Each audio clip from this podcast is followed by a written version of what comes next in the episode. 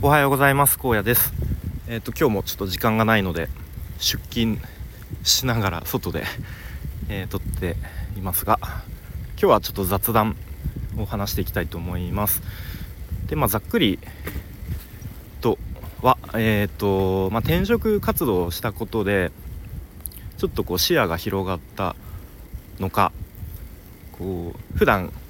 やってる仕事がちょっと客観的に見えるようになったかなみたいな そんな話ですかね。はい、で今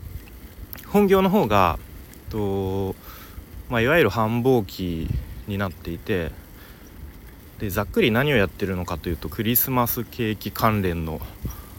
仕事ですね。普段とは全く違う仕事をしています。はい。でまあ1年に1度のしかこの期間がないので、まあ、なかなか去年やった仕事をちょっと思い出しながらとかそういう形でやっていくんですがうん、まあ、例えば何ですかね。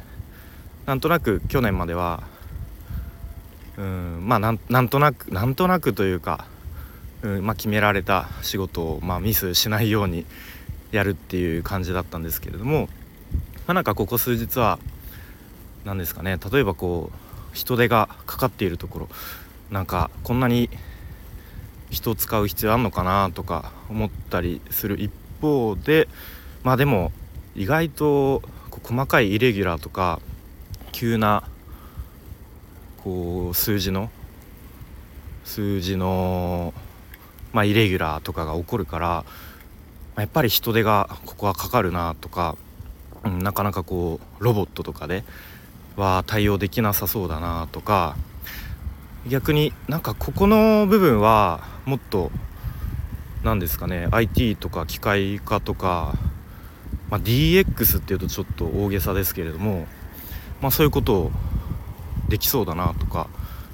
をなんかなんとなくぼんやり頭で考えるように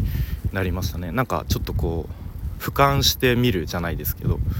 ちょっと仕事を客観的に、見ている自分がいるなということを気づきましたね。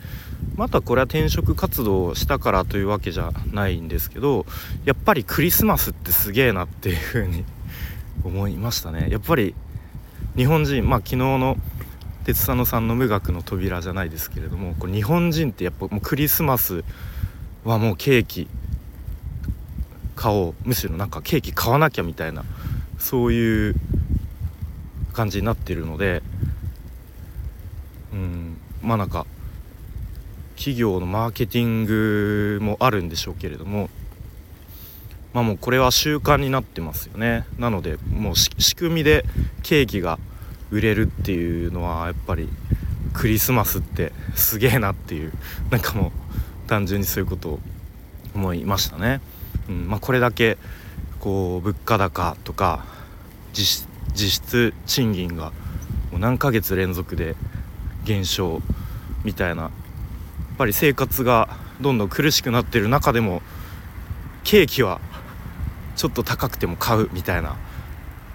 うん、なんかそういう風に仕組みで売れていくケーキってすごいなっていう風に改めて思ったりしました。はいということで、えー、今日は